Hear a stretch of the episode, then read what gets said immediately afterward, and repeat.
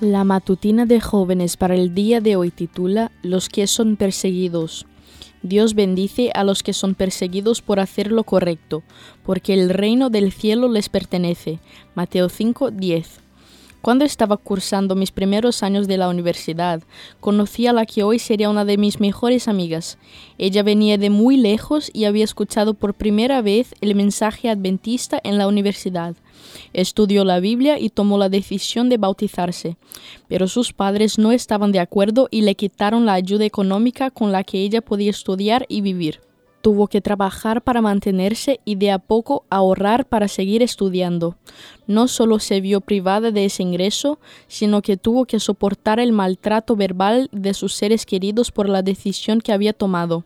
Pero valientemente ella siguió firme en su fe. Pudo terminar su carrera, casarse con un chico adventista y formar su hogar.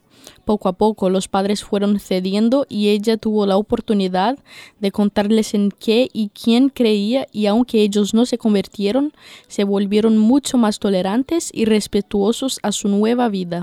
Muchas veces la vi triste por esa ruptura y por no poder compartir todo lo que estaba viviendo con ellos, pero nunca la escuché desistir de su fe y siempre dio alegre testimonio de lo que Dios hizo en su vida. Ha podido compartir el amor de Dios con sus colegas no creyentes también. Hablando de Jesús, Elena de White dice, aunque cada palabra y acción suya exhalaban compasión divina, su desemejanza del mundo provocó una hostilidad amarguísima. Así será con todos los que vivan piadosamente en Cristo Jesús. Siempre que los hombres busquen ponerse en armonía con Dios, descubrirán que la ofensa de la cruz no ha cesado. Principados, potestades y espíritus malignos en las regiones superiores se alistan contra todos los que rinden obediencia a la ley del cielo.